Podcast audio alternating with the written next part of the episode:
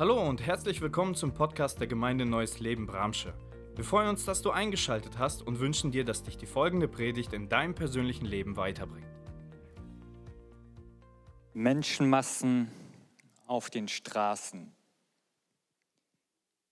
Sie sehen ihre Zukunft bedroht und sie haben eine Idee, wie sich das ändern kann.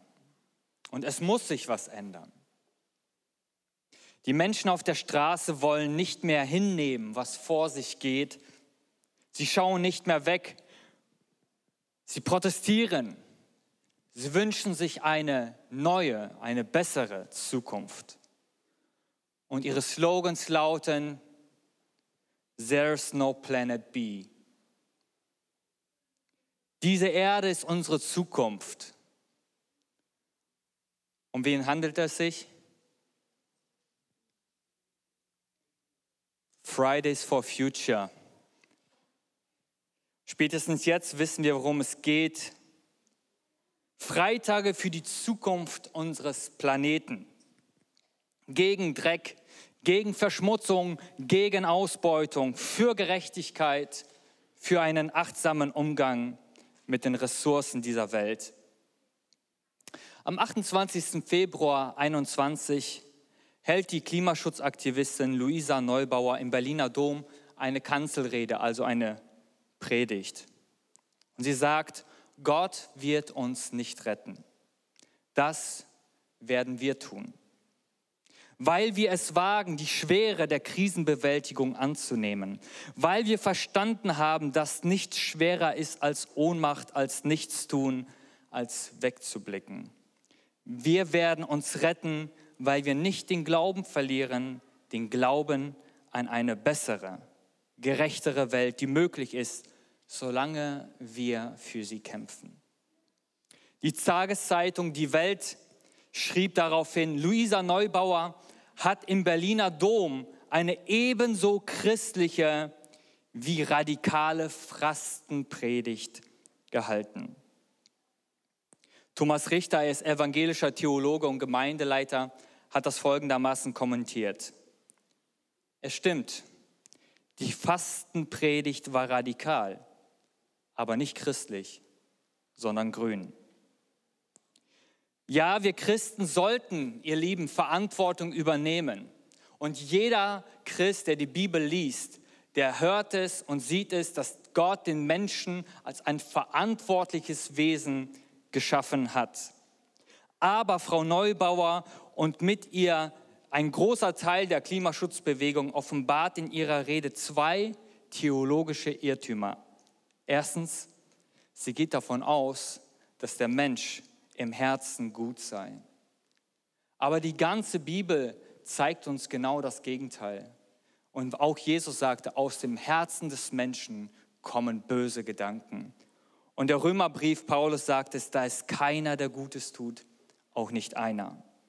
Und der zweite Irrtum ist, sie betreiben ein Gedankenspiel, die Erde und das Klima und alles zu retten, ohne den Schöpfer. In ihrer Rede sagte sie dann, dass sie Christ ist, aber in dem halbstündigen Predigtvortrag taucht nicht einmal der Name Jesus auf, obwohl sie aus Matthäus 6 vorliest und zitiert. Jesus ist aber gerade der, der die Erde geschaffen hat. Er ist gerade der, der die Erde auch rettet. Und dieser Jesus, er ist es, der sagt, ich schaffe einen neuen Himmel und ich schaffe eine neue Erde. Und das allein, ihr Lieben, schenkt uns eine hoffnungsvolle Zukunft. Good Friday for Future. Good Friday kommt aus dem englischsprachigen Raum wir übersetzen das im Deutschen mit Karfreitag, aber ich empfinde, dass die englische Variante treffender ist. Es ist ein absolut guter Freitag. Es ist ein Freitag, der die Zukunft des Menschen nachhaltig und elementar verändert. Amen. Es geht da nicht um die Zukunft unseres Planeten, sondern um die Zukunft mit und bei Gott. Darum geht es am Karfreitag. Die Frage, wer gibt unserem Leben tatsächlich eine Zukunft? Das ist eine aktuelle Frage, findet ihr nicht auch? Wir haben zwei Jahre Pandemie hinter uns. Wir haben seit fast sechs Wochen Krieg in der Ukraine. Was wird kommen? Die Frage nach einer guten Zukunft begegnet uns auf Schritt und Tritt, oder? Und hier möchte ich euch einladen, mit mir gemeinsam aufzustehen und einen ganz langen Bibeltextabschnitt zu lesen. Als Jesus dem Statthalter vorgeführt wurde, fragte ihn dieser, also Pilatus, bist du der König der Juden? Es ist so, wie du sagst, erwidert Jesus. Daraufhin brachten die hohen Priester und Ältesten schwere Beschuldigungen gegen ihn vor, doch Jesus gab keine Antwort. Pilatus fragt ihn, hörst du nicht, was sie alles gegen dich vorbringen? Aber zu seinem Erstaunen gab Jesus auch ihm keine einzige Antwort.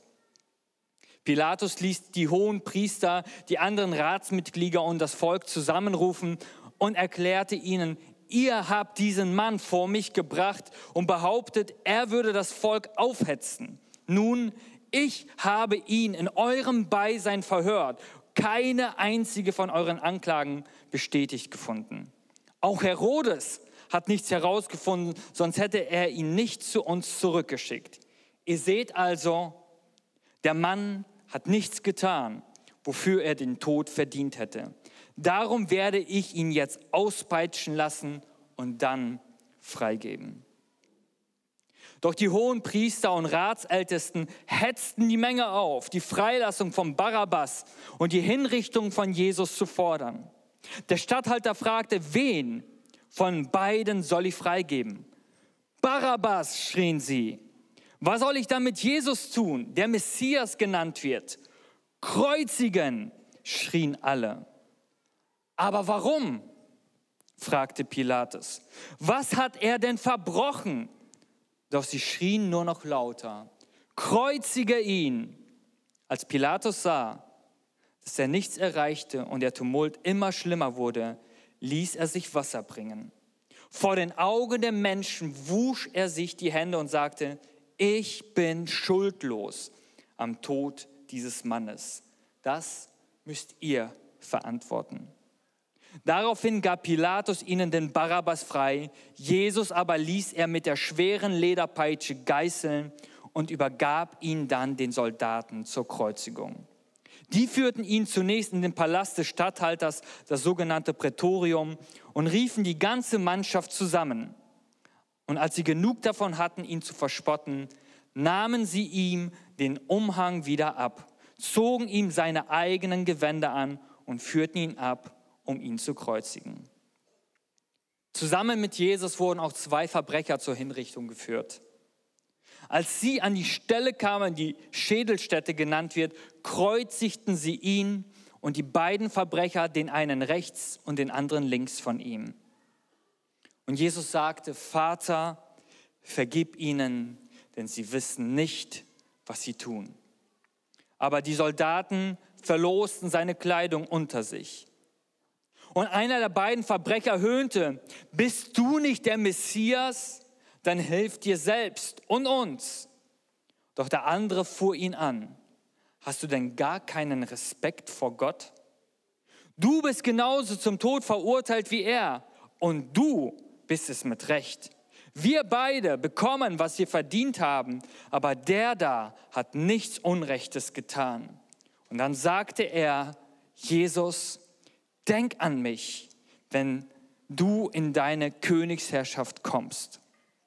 Jesus erwiderte ihm, ich versichere dir, heute noch wirst du mit mir im Paradies sein. Zuletzt schrie Jesus laut, Eli, Eli, lema sabachthani, das heißt, mein Gott, mein Gott, warum hast du mich verlassen? Dann sagte er, es ist vollbracht.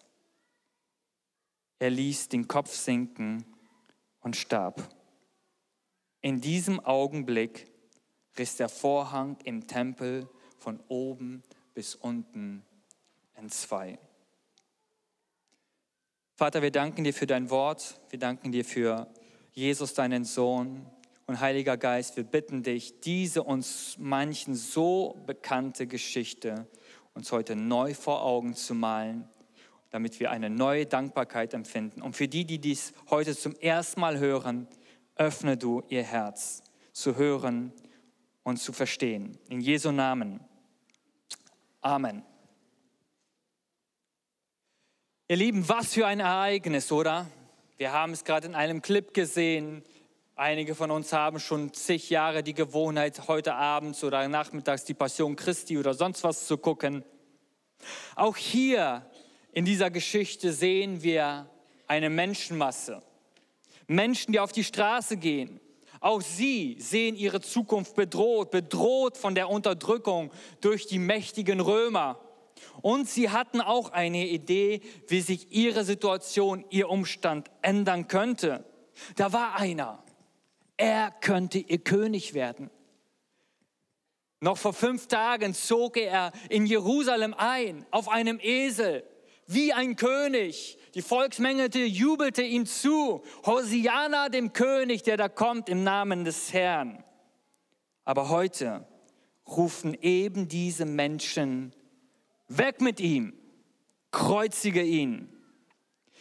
Ihr Lieben, dieser Freitag, der so scheinbar grausam erscheint, so dunkel erscheint, dieser Karfreitag im Deutschen, Olga hat das ja schon gesagt, dieser traurige Tag, dieser Klagetag, er ist von Gott der Menschheit als eine hoffnungsvolle, freudiger Tag geschenkt worden. Ein Good Friday for Future. Ich möchte drei Punkte aus diesem Bibeltext mit euch betrachten. Der erste Punkt, es ist vollbracht. Johannes 19, Vers 30, dann sagte Jesus, es ist vollbracht. Ich weiß nicht, ob du dir mal die Frage gestellt hast, was ist denn hier vollbracht worden? Für diesen Satz, es ist vollbracht, braucht das Griechische nur ein einziges Wort, te telestai. Etwas ist ans Ziel gekommen. Dieses Wort Tetelestai haben Menschen auf eine Rechnung geschrieben, wenn diese Rechnung bezahlt war, die Rechnung beglichen wurde. Aber was gab es denn überhaupt zu begleichen? Nun, die Bibel zeigt uns 1. Mose 3 den Sündenfall. Sie zeigt uns, dass der Mensch unabhängig von Gott sein wollte. Dass er Gott nicht glauben wollte, dass er sein eigener Gott sein wollte.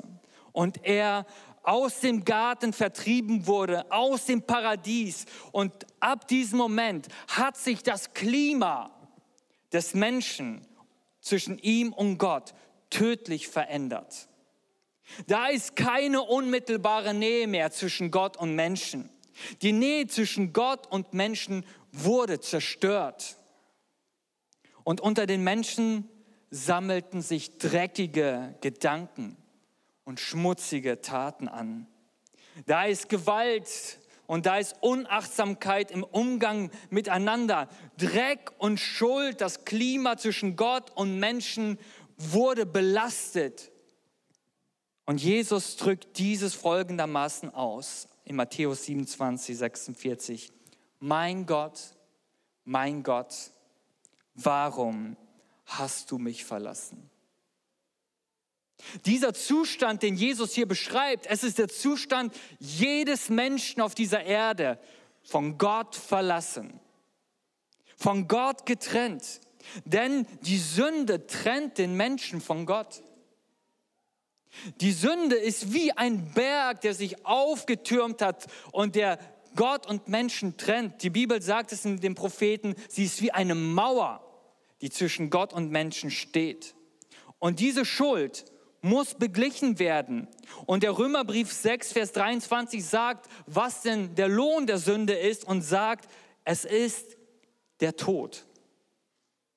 Also Jesus, der Sohn Gottes, er wurde Mensch, er lebte ohne Sünde und dort am Kreuz, frag mich nicht wie, aber Gott hat es ermöglicht, dass die Sündenlast der Vergangenheit, der Gegenwart und Zukunft auf Jesus gelegt wurde und er dort am Kreuz den ganzen Müll, den ganzen Dreck, die ganze Gottesferne auf sich nahm und er bezahlte am Kreuz mit seinem eigenen Leben. Er tauschte deinen und meinen Platz ein. Er nahm deine und meine Gottverlassenheit auf sich, damit wir durch ihn wieder Kinder Gottes werden können. Er nahm deine und meine Strafe auf sich, den Tod, das Resultat von Sünde, damit wir durch den Glauben an ihn das Geschenk des ewigen Lebens bekommen können. Vollbracht.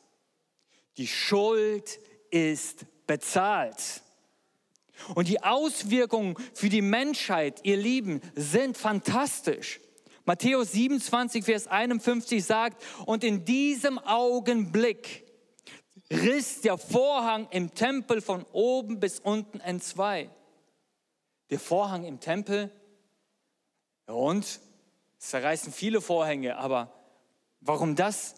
Nun, der Vorhang im Tempel, er trennte den Vorhof und das Heiligtum vom Allerheiligsten. Und in dem Allerheiligsten stand die Bundeslade Gottes, die Gegenwart Gottes unter seinem Volk. Einmal im Jahr, am Versöhnungstag, am Yom Kippur, durfte der hohe Priester nur mit Blut hineinkommen in dieses Allerheiligste. Und er nahm dieses stellvertretende Blut eines Opferlammes, ging damit hinein und besprengte die Bundeslade. Und wenn er lebendig rauskam, dann wusste das ganze Volk, Gott hat uns unsere Sünden vergeben. Und sie feierten. Jesus ist die Erfüllung dieses Opfers. Hebräer 10 sagt das folgendermaßen, und aufgrund dieses Willens sind wir geheiligt, weil Jesus Christus seinen Leib ein für allemal als Opfer dargebracht hat. Dieser hohe Priester aber hat nur ein einziges Opfer für die Sünden dargebracht und sich dann für immer auf den Ehrenplatz an Gottes rechter Seite gesetzt. Denn mit einem einzigen Opfer hat er alle, die er für sich ausgesondert hat, völlig und für immer von ihrer Schuld befreit. Wir haben also jetzt einen freien und ungehinderten Zugang zum wirklichen Heiligtum. Liebe Geschwister, Jesus hat ihn durch sein Blut für uns eröffnet. Es ist vollbracht. Jesus hat deinen und meinen Schuldschein mit seinem Blut unterschrieben und gesagt, bezahlt. Und in diesem Bezahlen hat er uns eine Tür geöffnet, dass wir eine herrliche Zukunft haben können. Der Vorhang ist zerrissen, der Weg zum Vater ist frei. Wir dürfen nach Hause kommen zu unserem Vater. Aber jetzt, ihr Lieben, wird es persönlich. Wäschst du deine Hände in Unschuld? Matthäus 27, als Pilatus sah, dass er nichts erreichte und der Tumult immer schlimmer wurde, da ließ er sich Wasser bringen. Vor den Augen der Menge wusch er sich die Hände und sagte, ich bin schuldlos am Tod dieses Mannes. Das müsst ihr verantworten. Ich bin schuldlos am Tod dieses Mannes. Meine Frage, eine rhetorische Frage, wer ist gerne schuld von uns? Wer will schon sagen, ich bin der Verursacher für diese Hinrichtung? Wir Menschen sind ähnlich wie Pilatus. Wir wollen keine Schuld haben. Und wenn wir sie haben, dann wollen wir sie oft nicht einsehen. Wir waschen unsere Hände in zwischenmenschlichen Bereichen, aber auch in der Beziehung zu Gott gerne in Unschuld. Wir neigen dazu, als Menschen Sündenböcke ja, äh, zu suchen, damit wir unsere Taten, damit wir unsere Haltungen, damit wir unsere Lebensweise rechtfertigen können. David Jaffin, er ist ein Jesusgläubiger Jude und evangelischer Pfarrer, lebt immer noch. Er sagt Folgendes.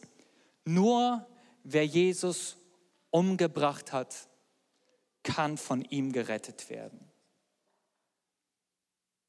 Nur wer Jesus umgebracht hat, kann auch von ihm gerettet werden. Jesus hat das ständig gesagt. Er sagte, ich bin gekommen, um die Verlorenen zu retten. Jesus sagte, ich bin gekommen, damit die Sünder gerettet werden. Jesus sagte, ich bin gekommen, damit die Kranken einen Arzt bekommen.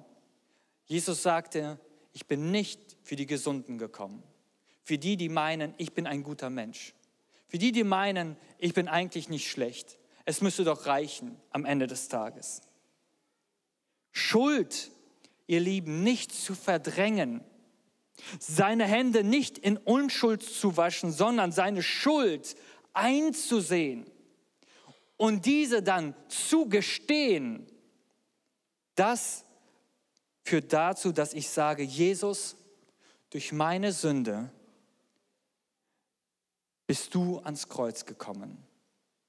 Meine Schuld war so gewaltig, sie war keine Lappalie. Sünde ist kein Kavaliersdelikt sondern das ganze Ausmaß von Sünde und Schuld zeigt uns das Kreuz von Golgatha. Die ganze Dramatik der Menschheit wird an diesem Ort einmal sichtbar. Gott ist gerecht. Er muss Sünde bestrafen. Warum? Weil er ein heiliger Gott ist und seine Maßstab macht er nicht einfach mal geringer und niedriger, weil er sagt, na gut, für die Gemeinde neues Leben, für die Leute hier in Bramsche drücke ich mal zwei Augen zu. Sein Maßstab ist für alle Zeit derselbe. Immer heilig und gerecht. Aber weil Gott den Menschen und die Menschheit so sehr liebt und weil er nicht will, dass ein Sünder verloren geht, gab er seinen Sohn Jesus Christus, damit diese Brücke geschlagen wird, dass der Mensch wieder zurückkommen kann nach Hause zum Vater. Hey, das ist die gute Botschaft am Freitag, am Karfreitag. Eine Botschaft mit Zukunft.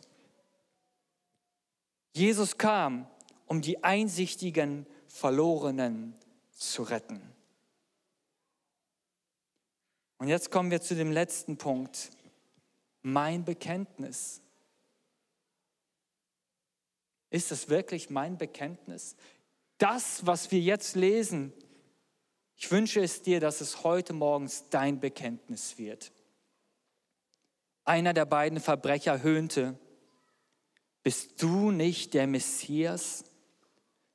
Dann hilf dir selbst und uns. Doch der andere fuhr ihn an. Hast du denn gar keinen Respekt vor Gott? Du bist genauso zum Tod verurteilt wie er und du bist es mit Recht. Wir beide bekommen, was wir verdient haben, aber der da hat nichts Unrechtes getan. Und dann sagt er, Jesus, denk an mich, wenn du in deine Königsherrschaft kommst. Und Jesus erwiderte ihm, ich versichere dir, heute noch wirst du mit mir im Paradies sein. Die Frage am heutigen Tag lautet, willst du deine Schuld unter den Teppich kehren oder dich zu Jesus bekehren? Willst du heute, morgen, an diesem Karfreitag deine Schuld unter den Teppich kehren, kehren, deine Hände in Unschuld waschen oder wie eines dieser Verbrecher sagen, ich bin schuldig. Diese zwei Verbrecher, ich glaube, sie stehen symbolisch für die gesamte Menschheit auf dieser Erde. Wir alle sind schuldig. Da sind zwei Verbrecher, beide sind schuldig.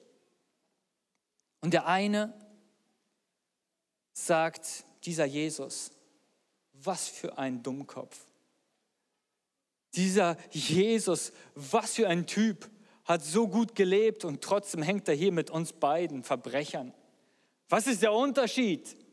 Soll er sich selbst helfen? Und wenn er jetzt vom Kreuz runtersteigt, ja gut, dann glauben wir an ihn. Dieser Verbrecher, er erlebt auf dieser Erde und für das ewige Leben nach dem Tod eine schreckliche Zukunft. Kein Good Friday for Future. Und da gibt es den anderen, der an diesem Kreuz, was auch immer er da erfahren hat, was auch immer er in diesem Moment gesehen und erlebt hat, als er auf diesen Jesus schaut, aber irgendetwas löst in ihm ein offenes Herz aus. Und er erkennt in Jesus den Sohn Gottes. Er sieht in diesem Jesus den Gerechten. Er sieht in diesem Jesus einen heiligen Mann. Und er wendet sich zu diesem Jesus und sagt, ich bin schuldig und du bist gerecht. Denk an mich in deiner Königsherrschaft. Das kürzeste Gebet vom Buße. Manchmal stellen wir uns Buße und Umkehr so, so, so, so dramatisch vor mit Tränen und keine Ahnung, kann sein. Aber ich sehe hier etwas. Bekehrung und Umkehr kann so kurz sein. Es ist ein Herzensentschluss zu erkennen, ich bin schuldig und dieser Jesus am Kreuz hängt dort wegen mir. Denke an mich, wenn du in deine Königsherrschaft kommst. Und was für eine Zusage, die Jesus ihm dann gibt. Ich versichere dir, heute noch wirst du mit mir im Paradies sein. Hier sehen wir, es geht nicht darum, einen Planeten zu retten, ihr Lieben. Es geht darum, seine Seele vor Gottes gerechtem Gericht zu retten. Das zeigt Karfreitag. Das zeigt dieser Tag.